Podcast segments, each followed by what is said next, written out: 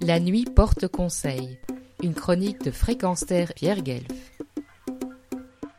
La liberté d'expression, c'est fini. Cette phrase ponctuée d'un point d'interrogation et d'un point d'exclamation est lancée par des laïcs engagés qui se penchent avec acuité sur cette approche aussi urgente que délicate, tant les susceptibilités sont exacerbées, sans parler des menaces qui se font de plus en plus pressantes sur les humanistes. Ainsi, le Centre d'action laïque de la capitale de l'Europe l'a saisi par des articles, conférences et une exposition que Fréquence en partenariat avec Pour, ne pouvait ignorer afin d'informer un maximum de citoyens sur cette problématique d'une actualité plus que sensible donc. Depuis un mois, on rappelle l'affaire des caricatures du procès et des attentats contre Charlie Hebdo qui, le 7 janvier 2015, firent douze victimes, dont huit membres de la rédaction.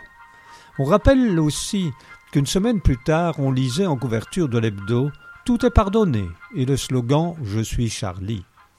À l'expo, sous cette couverture euh, mythique, on lit que cet attentat fut une véritable déflagration dans l'opinion publique. Certes, mais depuis lors, qu'est devenue la liberté d'expression pour laquelle trop de gens périssent ou subissent des représailles insoutenables?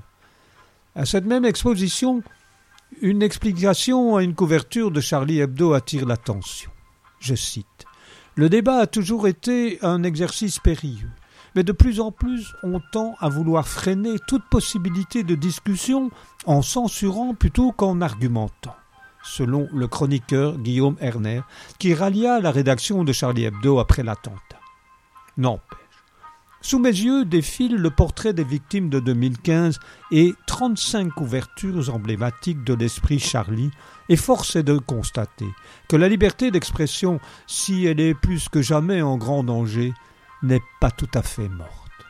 Ainsi, au sujet de Greta Thunberg, sous le titre Ces autistes qui dirigent le monde et sous-titre Leur réseau, leur financement, leur tuto beauté, il est bien expliqué qu'il s'agit d'une satire des attaques violentes proférées à l'encontre de la jeune activiste suédoise et que Charlie Hebdo exploita le lexique complotiste en rappelant que le magazine avait toujours été un journal écolo.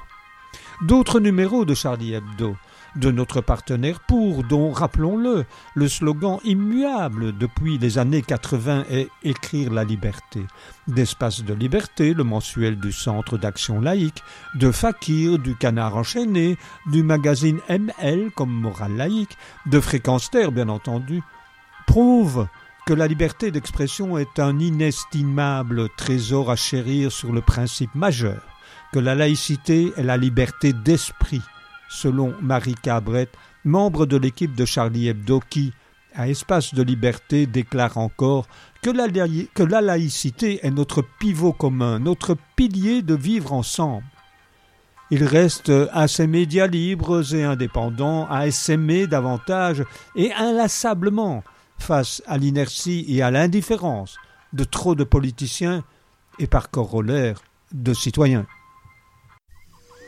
Pierre Guelf Retrouvez et podcastez cette chronique sur notre site